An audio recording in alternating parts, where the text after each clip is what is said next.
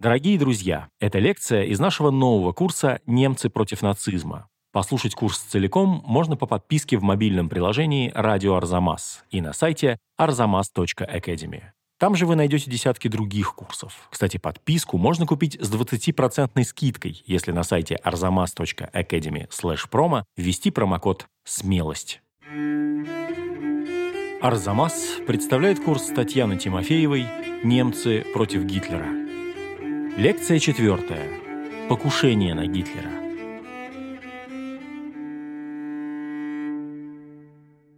мы поговорим о самой известной части германского сопротивления в германской элите, в национально-консервативных военных кругах, об этой оппозиции известно, наверное, больше всего, потому что единственное неудачное, но все же удавшееся хоть в чем-то покушение на Гитлера, как раз и вышло из этих кругов. Это покушение 20 июля 1944 года, когда взорвалась бомба в ставке Гитлера, и только совершеннейшая случайность, к сожалению, фюрера тогда спасла. Эта оппозиция в высших кругах формировалась дольше, чем у тех же коммунистов и социалистов. Когда Гитлер пришел к власти, то далеко, конечно, не все из этих слоев общества были воодушевлены, и было достаточно много, я думаю, критического восприятия того, что происходит по разным причинам. Но, с другой стороны, это была часть общества, которая как раз думала о Германии, о величии Германии, армейские круги, безусловно, были настолько стеснены условиями Версальского мира, сокращениями армии, сокращениями территории Германии, что, естественно, мечтали о реванше в своем большинстве. И поэтому, в отличие от коммунистов, социалистов и даже церкви, хотя многие военные тоже были христианами, но все-таки им прийти к осознанному критическому отношению к тому, что происходит, было сложнее, понадобилось время. Понять, что Гитлер и Германия, и Фатерланд, Отечество, процветание Германии — это совсем не одно и то же, более того, противоположное понятие. Именно Гитлер тянет страну к катастрофе. Для этого надо было, чтобы прошло время. Первые центры сопротивления оформились среди отдельных групп офицеров, дипломатов, высшей бюрократии не так скоро, летом 1938 года, под впечатлением кризиса Бломберга Фрича. И Бломберг и Фрич, высшие военные чиновники, министр вооружений и министр обороны, короче, высшие военные чины, высшие офицеры их ставка была проведена для того, чтобы Гитлер стал главнокомандующим, а на горизонте совершенно реально обозначилась угроза войны. Это все поняли. Отставка была проведена настолько некрасиво. Одного обвинили в гомосексуализме, другого вытащили стыдное прошлое молодой жены, на брак с которой дал разрешение сам фюрер. Вроде она состояла, понятно, по каким причинам, под надзором полиции, проституцией занималась. Генерал-полковник фон Фрич, главнокомандующий сухопутными силами с февраля 1934 по февраль 1938 года, когда его обвинили в гомосексуализме и сняли с этого поста верховным командующим сухопутными силами Дасхер германской, это, наверное, одно из самых позорных обвинений в тогдашней германской армии, его не отправили в отставку как офицера. Тем более с началом войны он остался в армии, воевал и погиб под Варшавой, как очевидцы вспоминают или, может быть, хотят вспоминать, фактически совершив самоубийство. Политическая позиция стала формироваться вокруг Карла Гёрделера, который до 1937 года был обербургомистром Лейпцига. Военную оппозицию возглавил Людвиг Бек. До 1938 года был начальником генерального штаба сухопутных войск, ну и после отставки военного министра Бломберга и генерала Фрича Бек также это не принял все. От Бека контакты шли к полковнику Гансу Остеру в службе разведки Вермахта, это как раз Абвер. И эти контакты покрывал, прикрывал и, собственно говоря, разделял стремление своих подчиненных начальник Абвера адмирал Вильхельм Канарис. Зарубежные контакты пытались поддерживать, то есть с возможными выходами на противников Гитлера Адам фон Трот Цу Зольц и другие. Ганс фон Донани, референт Абвера, систематически собирал информацию о преступлениях нацистского режима. В результате эта группа военных, в основном офицеров, высших офицеров, приближенных фюреру, запланировала произвести арест Гитлера и передать его Верховному имперскому суду. Потом им же стало понятно, что это совершенно нереально. Как может суд имперский верховный судить фюрера верховного, вождя германского народа?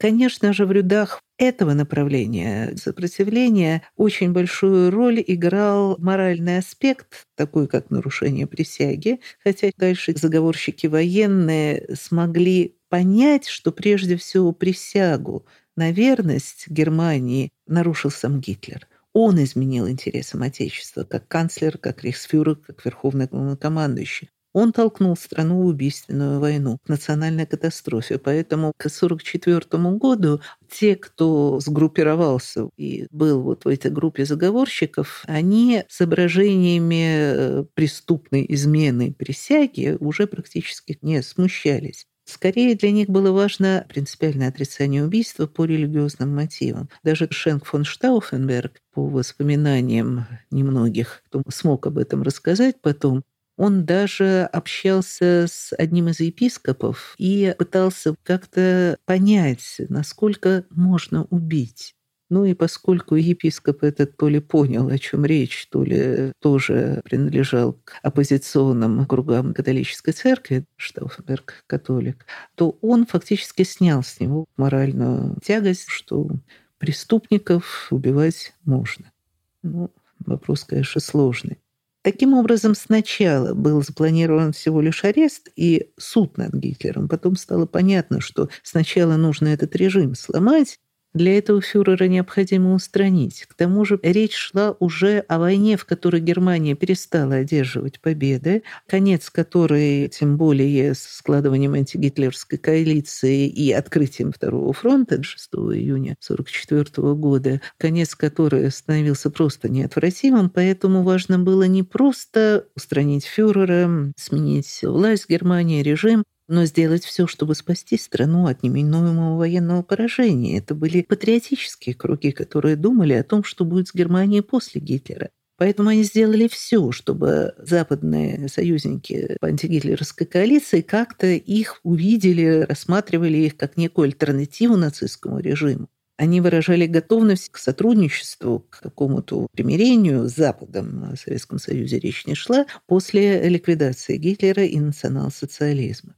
Но они все оставались на своих постах. А как?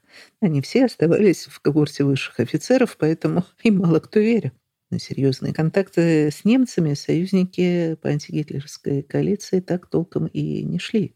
А потом стало поздно. Заговор провалился. Так что тут тоже большой мотив.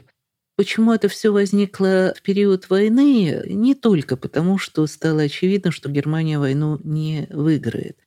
Часто главной побудительной причиной, опять-таки по воспоминаниям немногих, кто смог об этом рассказать, становилось то же, что у Ганса Шолля, у Александра Шмареля. То есть совесть, опыт войны, особенно на Востоке, с массовыми убийствами, депортация. Так было у Клауса Шенка фон Штауфенберга. Он вовсе не испытывал никакой симпатии к Советскому Союзу. Главный исполнитель покушения на Гитлера, который принес бомбу, ставил ее в ставке Вольфшанса и был уверен, что все сделал правильно.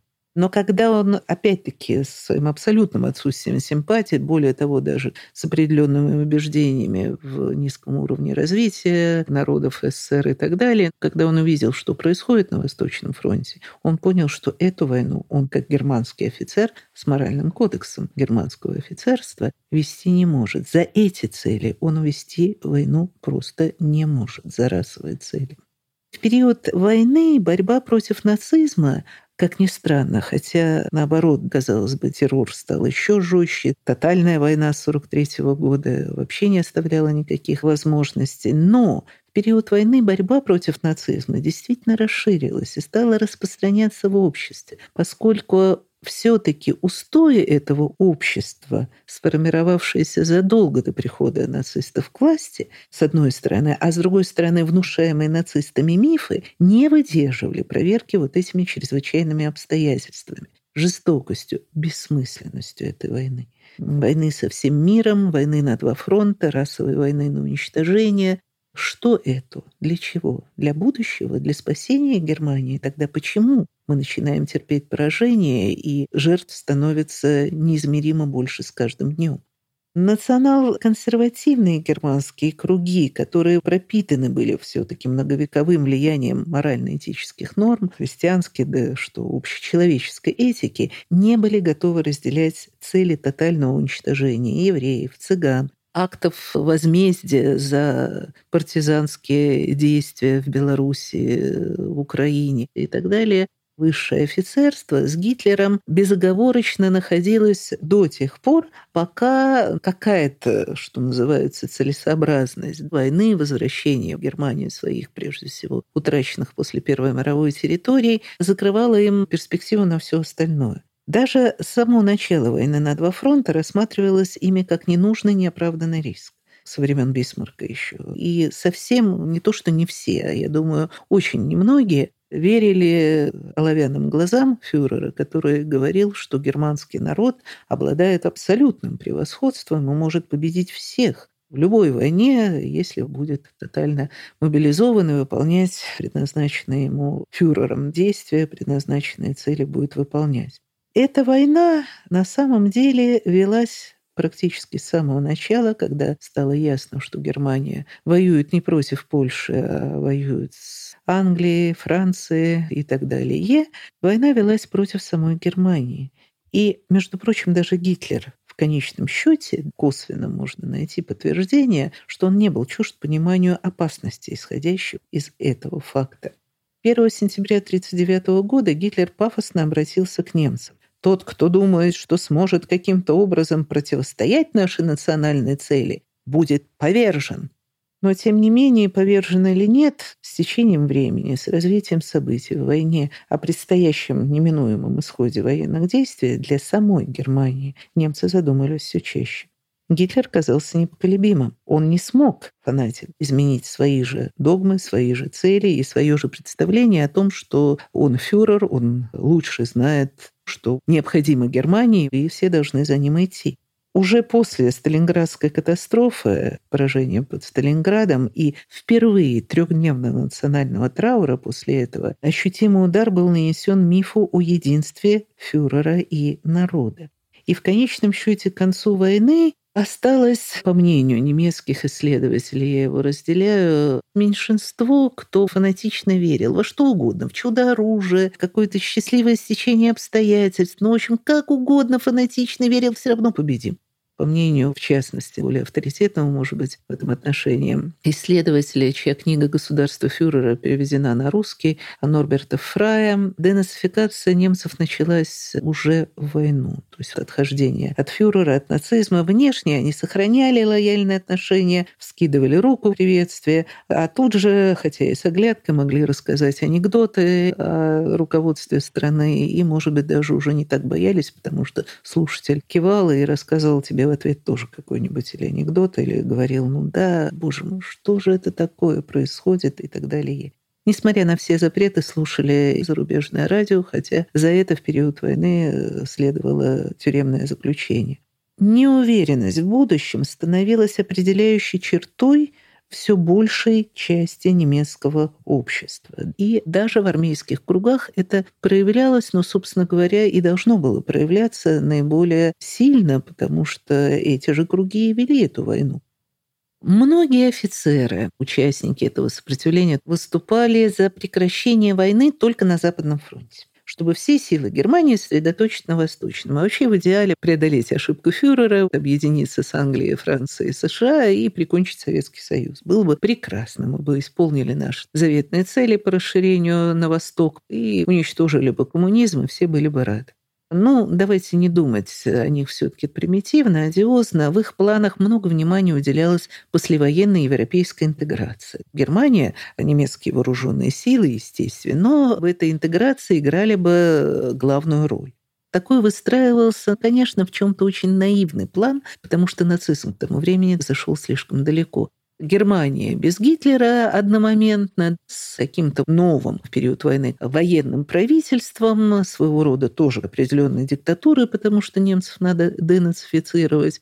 Но она поворачивается сразу же лицом на Запад, заявляет о том, что все оставляет, уходит, прекращает войну. Западные союзники в благодарность говорят, Германия, пожелай, чего хочешь. Германия говорит, давайте воевать против Советского Союза. Да, как же так? Как же мы до сих пор до этого не додумались, говорят Рузвельт с Черчиллем и Деголем заодно, и вместе разворачивают с вермахтом на восток. Какая-то такая наивная картина. Но все это, конечно, попытки предотвратить национальную катастрофу, которая вырисовывалась все более ясно. Военная оппозиция в армейских кругах установила контакты с так называемым кружком Крайзау во главе с Гельмутом фон Мольтке. Название по поместью Мольтке, сейчас это Шишова, кажется, в Польше, находится Крайзау поместье аристократической семьи военных. И в этом кружке в 42-м, 43-м году встречались представители как ни странно, довольно широких общественных, политических направлениях. Всех их объединяла позиция Гитлеру, и они довольно свободно опять-таки рассчитывая на совесть и честь офицеров прежде всего, и вообще тех, кто там бывал, рассуждали о том, что делать, как спасти Германию. Во всех случаях можно сказать, что военные не мыслили сохранения национал-социалистического режима в какой бы то ни было форме. Они, носившие все эти регалии на погонах они, находившиеся на высших должностях, адмирал Вильхельм Канарис, возглавлявший немецкую разведку и так далее, они не мыслили сохранения национал-социализма, считали именно этот режим во главе с Гитлером глубоко антинациональным, ведущим немцев и Германию к катастрофе. То есть они были сторонниками глубокого обновления Германии в разной степени демократичности, но во всяком случае они выступали против тоталитарной диктатуры за какой-то переходный период, после которого, скорее всего, Германия встанет по образцу других западных государств демократической. Параллельно среди военных с лета 1943 года активизировалась особая группа молодых офицеров высшего и среднего звена, которые не только разговаривали, не только пытались построить какие-то пути будущего для Германии, но решили просто немедленно действовать. Потому что пока мы будем размышлять, каким образом Гитлер покинет этот мир, лучше это приблизить и сделать самим. Фриц Линдеман, Хеннинг фон Тресков, Клаус Шенк фон Штауфенберг. Все они с самого начала намеревались Гитлера именно убить. Основным тормозом и то недолго были их христианские убеждения. Но одного Гитлера убить было мало. Затем надо было произвести масштабный государственный переворот, путь, поскольку руководство страны-то легитимно вроде как. Надо было арестовать руководство СС, захватить все рычаги власти, провозгласить окончание войны, и, наверное, даже на всех фронтах тоже по-разному у них было. Ну уж точно на западном. Отказаться от всех оккупированных пространств, отступить. Этот план стал обретать все более реальные черты. В конечном счете был разработан достаточно четко захват всех средств массовой информации, объявление по ним, что Гитлер мертв, что власть в стране переходит в руки оппозиционеров. Этот план получил название «Операция Валькирия» сколько по нему написано книг, сколько снято фильмов документальных, художественных и так далее. Это самый яркий, наверное, центральный акт сопротивления в Германии. Непосредственным организатором покушения стал полковник Клаус Шенк фон Штауфенберг, начальник штаба при командующем резервной армией, участник военных кампаний, возмущенный военными, прежде всего, преступлениями на фронтах. Но Клаус Шенк фон Штауфенберг по своему статусу представитель германской аристократии, графского рода, он был не просто вхож в высшие военные круги, он фактически был и исполнителем, и основным связующим звеном с другими высокопоставленными, во всяком случае, заговорщиками. Он был одним из тех, кто периодически участвовал в совещаниях в тогдашней штаб-квартире Гитлера, ставке Гитлера Вольфшанце под Растенбургом в Восточной Пруссии, сейчас это польская территория. И несколько раз он пытался туда пронести бомбу на совещание, предполагая, что там будет Гитлер. При всех мерах безопасности личный обыск высокопоставленных офицеров в эти меры не входил. Был определенный кодекс, что называется, я уж не знаю, честь или чего, Ставка, естественно, была очень хорошо охраняема, но охраняема против внешних врагов. Не мыслилось, что именно в этой среде будет попытка покушения. Поэтому Штауфенберг несколько раз пытался это сделать. То Гитлера не было на этом совещании каком-то, то еще что-то мешало. Штауфенберг не рассчитывал погибать сам. Он должен был вернуться, убедившись, что неотвратима смерть фюрера, что он эту бомбу оставил прямо рядом с ним. Он должен был выехать из этой ставки, суметь, причем раньше, чем совещание закончилось бы, естественно, и дать сигнал о захвате власти. Поэтому он обязательно должен был уехать оттуда целым и невредимым.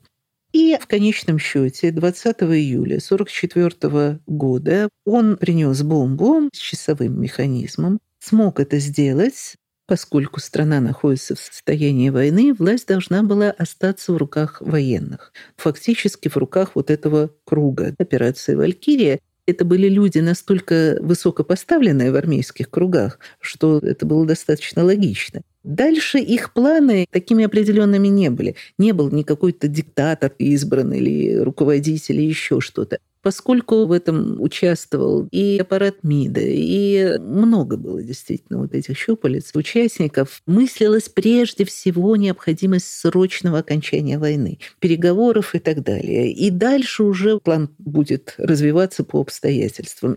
К сожалению, наверное, у них достаточно э, серьезные разногласия были. Кто там монархии симпатизировал, кто был более демократичен, кто менее, кто рассчитывал на войну с западными державами против Советского Союза, кто рассчитывал на немедленное окончание войны на всех фронтах. То есть разногласия были. Но настолько Гитлер тогда забрал действительно все под себя в реальности, настолько он на себя замкнул все рычаги реального влияния на ситуацию и власти в стране, что их можно понять. Необходимо устранить Гитлера и его ближайших соратников. Геббельс был самый опасный, наверное, и Гиммлер. Сразу что-то изменится.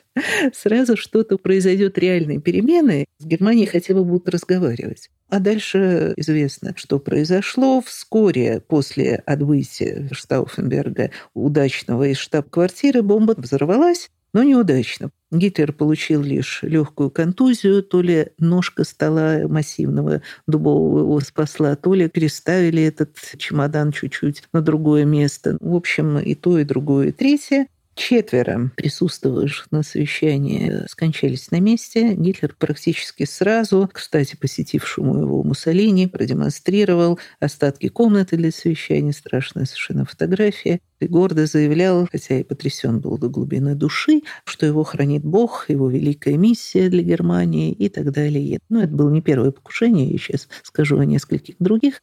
Поэтому с его точки зрения его хранит провидение. В реальности, конечно, фюрер был не столько счастлив, что его хранит Бог и провидение, сколько был в бешенстве, что это произошло в кругу его самого близкого окружения.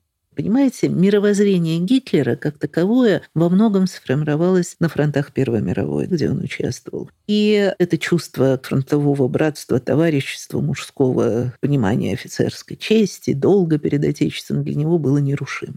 А тут такое произошло. А дальше получилось, опять-таки, то, что должно было произойти, поскольку не все же офицеры участвовали в заговоре. Шен фон Штауфенберг был уверен, что Гитлер мертв, поскольку он поставил прямо около него бомбу, и поэтому он дал сигнал о начале операции «Валькирия». А сообщение Геббельсу, прежде всего, министру пропаганды из Ставки о том, что Гитлер жив, дезориентировало всех и вся, поскольку Геббельс по нотам сыграл свою партию, сразу перехватив инициативу, объявив на всю Германию, что фюрер жив. Не стали скрывать, что произошло покушение что группа каких-то подонков попыталась организовать покушение, но фюрер жив, и он действует на благо страны, и все это будет подавлено зародыши и так далее и тому подобное. В Берлине тут же появились танки на улицах, правительственные здания были взяты под военную охрану, а Клаус Шен фон Штауфенберг оказался перед фактом того, что ему просто не поверили.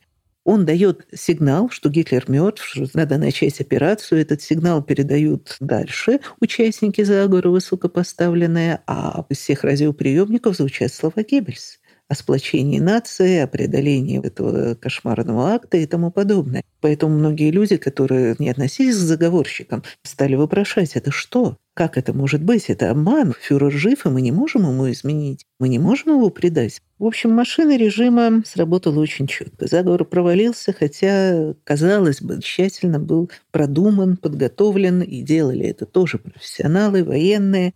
Непосредственные организаторы покушения, в том числе сам Штауфенберг, были тут же арестованы и тут же уничтожены, буквально в ближайшие часы. Некоторые военные, узнав о провале, участники заговора застрелились. Тем не менее, было организовано широкомасштабное судилище, отдано под суд около 700 человек. Волна арестов, судов, казней арестовывались и отправлялись на казнь люди, которые хоть как-то до этого были замешаны, участвовали в сопротивлении, были арестованы. Сейчас им инкриминировались какие-то связи, реальные или мнимые, с заговорщиками, и их казнили. За заговорщиков отвечали члены их семей, жены и дети. То есть жены арестовывались, отправлялись в концлагеря. Дети, в зависимости от возраста, даже были случаи передачи на воспитание другие семьи. Во всяком случае, дети получали как бы клеймо детей военного преступника. И это тоже было очень важно. Что можно сказать? Наверное, самое нехорошее в том, что заговор не получил никакого отклика в Германии. То есть большинство населения к тому времени, измотанное войной уже, тем не менее удовлетворилось пропагандистским объяснением, что это покушение было совершено маленькой кликой безответственных преступников, офицеров, и осталось так или иначе безучастно. Вот. Заговор, конечно же, является, наверное, одной из самых героических страниц, но еще раз подчеркну, этот статус он получил только после войны.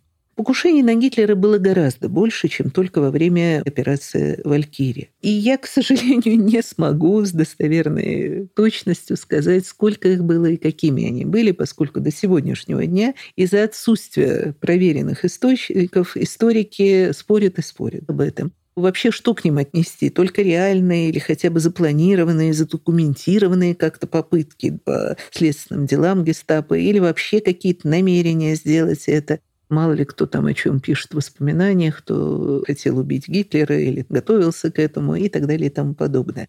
Интересующимся могу посоветовать прочитать книгу западногерманского исследователя Вилли Бертельда в 1981 году. Он ее публиковал «42 покушения на Гитлера». Ну, 39, по крайней мере, действительно были хотя бы задокументированы. Реально не самими участниками, инициаторами этих покушений, а в каких-то официальных документах. На мой взгляд, среди этих даже 39 ну, или сколько попыток, реальных и, откровенно говоря, не очень, можно выделить, кроме, естественно, 20 июля 1944 года, хотя бы еще две. Это неудачное покушение одиночек на Гитлера в годовщину пивного путча с разницей в год. Марис Баво 9 ноября 1938 года попытался устранить Гитлера, и через год, 8 ноября 1939 года, Георг Эльзер попытался сделать то же самое. Что касается Баво, 22-летний студент, теолог, чертежник, швейцарец, приехал в Германию вроде как специально, чтобы Гитлера убить. И вроде как к этому даже серьезно готовился. Хотя бы учился стрелять. Он довольно долго следовал за Гитлером в его поездках, пытался наблюдать, оценивать поведение, распорядок дня. Насколько это можно было сделать простому человеку, я так не очень себе это представляю. Все-таки к фюреру особо никого не подпускали из таких людей с улицы. Но, тем не менее, пытался хотя бы, видимо, официальные сведения об его поездках проанализировать и как-то использовать. Короче говоря, 20 октября 1938 года Баво в Швейцарии приобрел автоматический пистолет Шмайсер. 31 октября он уже был в Мюнхене и ждал прохождения Гитлера по улицам Мюнхена. Одна из частей театрализованного действия в годовщину пивного путча 1923 года, попытки захватить тогда власть, со стороны недавно образованной НСДАП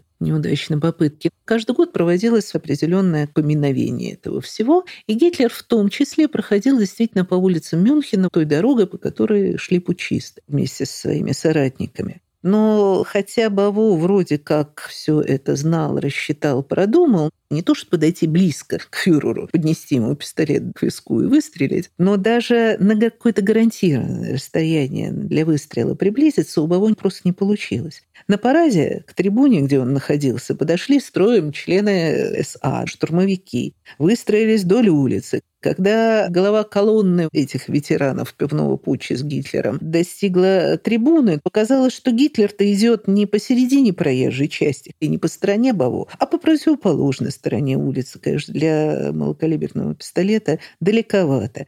А как фюрера увидели все, какая реакция на кинохроники, давайте вспомним. Все люди вокруг Баво так рьяно вскинули руки в нацистском приветствии, что Баво не то что застрелить, не знаю, пистолет он, наверное, смог вытащить, а разглядеть Гитлера он уже за этими руками просто не мог. Ну, в общем, это все, конечно, трагично. Баво не смирился, по его словам, вернее, по документам гестапо, допросам. Он не смирился с неудачей, он наивно достаточно попытался где-нибудь еще встретиться с фюрером, там бродил с этой надеждой около его горной резиденции в Бергхофе, Баварии. Потом у него кончились деньги, и он без билета решил уехать в Париж, оттуда домой к маме. Но его высадили из поезда как безбилетника, а полиция обнаружила пистолет и патроны. Ну, естественно, взяла его и спросила, что и почему. И не сразу, но через какое-то время он сам признался на допросе, что он хотел Гитлера убить. Баво напрасно ждал помилования, обмена. 14 мая 1941 года его казнили. На следующий год лучше подготовился или вроде бы действительно все продумал всерьез Георг Эльзер, немец-плотник из города Хермаринген. На допросах он объяснял свои мотивы тем, что хотел предотвратить войну. Вспомним, это осенью 1939 года, то есть война уже идет с 1 сентября 1939. Он, видимо, хотел предотвратить расширение войны. Эльзер имел симпатии к коммунистам, но, тем не менее, из материалов его допросов гестапо видно, что он нацизм не принял прежде всего по общечеловеческим соображениям, а не по политическим, по этическим мотивам. Он обвиняет национал-социализм Гитлера в агрессии, в лицемерии. Он говорит, что не согласен с травлей евреев, не согласен с вторжением в частную жизнь граждан, с регламентацией всего и вся, отсутствием свободы мысли. Эти материалы, они очень интересные, потому что человек-то, собственно, из массы, обычный человек. И он высказывает достаточно серьезное критическое отношение. Значит, люди об этом думали, пусть даже и не действовали, как он. Короче говоря, в 1938 уже году, после аншлюса Австрии, это был март, и последующего захвата Чехословакии, Эльзер решил, что только физическое уничтожение Гитлера, Геринга, Геббельса, желательно всех, предотвратит новую большую войну. И к власти хотя бы придут люди менее фанатичные. Какие он не знал. Осенью 1938 года он начал работать над своим планом. Как и Баво, он действовал абсолютно в одиночку, не решаясь никому довериться, и, в принципе, был прав. Он хотел сам попытаться спастись, поэтому выбрал в качестве средства для осуществления своей цели бомбу с часовым механизмом. Для страховки сделан механизм из сразу двух будильников. Если бы один не сработал, пружинка бы там не сработала, то сработал бы второй. Сам он работал на военном заводе, обладал определенными техническими знаниями и смог понемногу вносить оттуда порох. Очень понемножку, чтобы не привлекать внимания, как он говорил. Он заранее осмотрел помещение исторической пивной «Бюргер Бройкеллер», и здесь его преимущество в техническом знании, оснащении по сравнению с БАВО, то есть он не на улице хотел это сделать, и тем более не непосредственно сам выстрелить.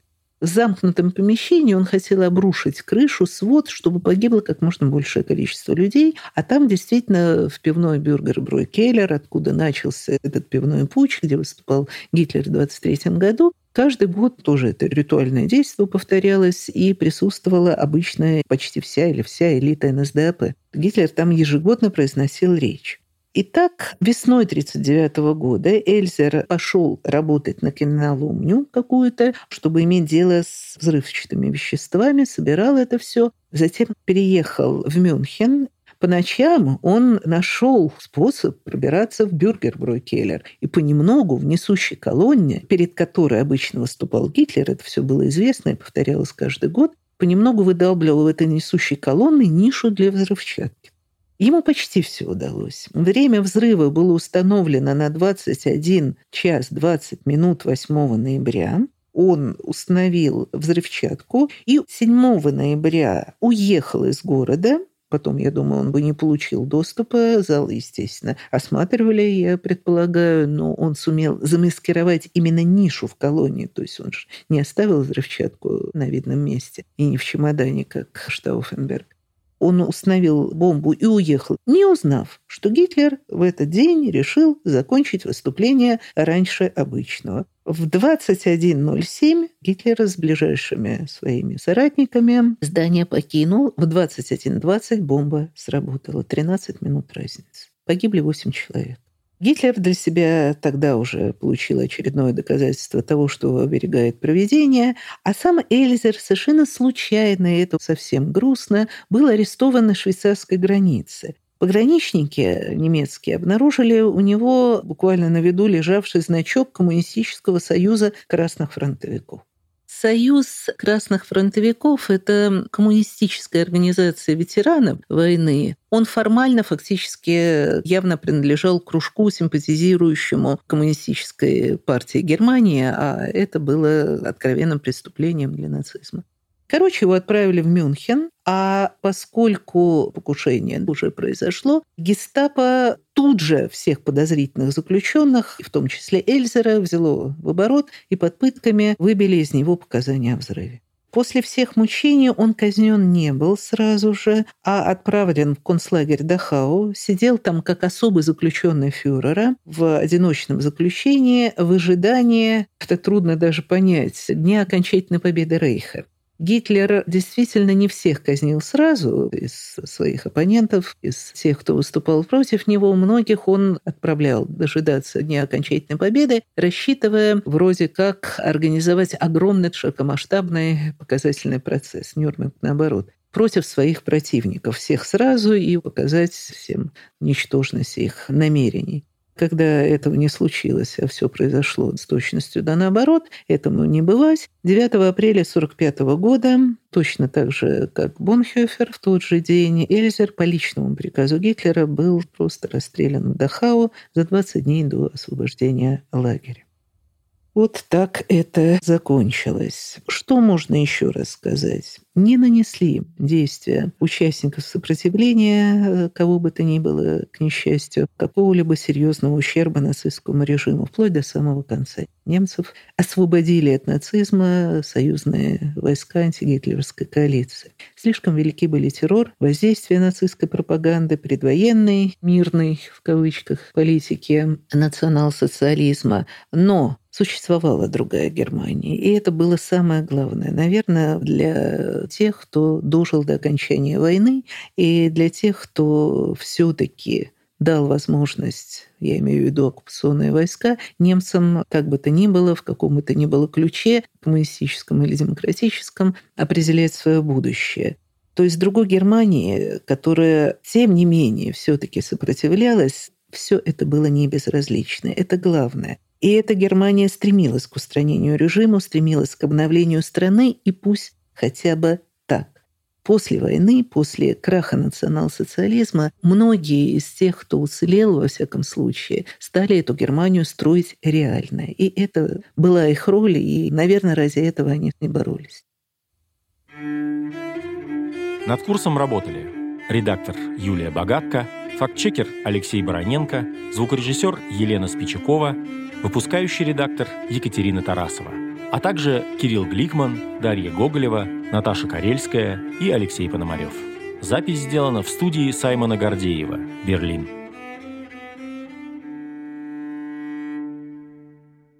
Если вам понравились эти лекции, на сайте arzamas.academy и в приложении «Радио Арзамас» есть другие курсы Татьяны Тимофеевой «Гитлер и немцы. Как так вышло?», «Берлинская стена. От строительства до падения». Напоминаем вам, что курс целиком можно послушать в приложении «Радио Арзамас» и на сайте arzamas.academy. и что если ввести промокод «Смелость» на странице arzamas.academy/promo, вы сможете подписаться на него с 20% скидкой.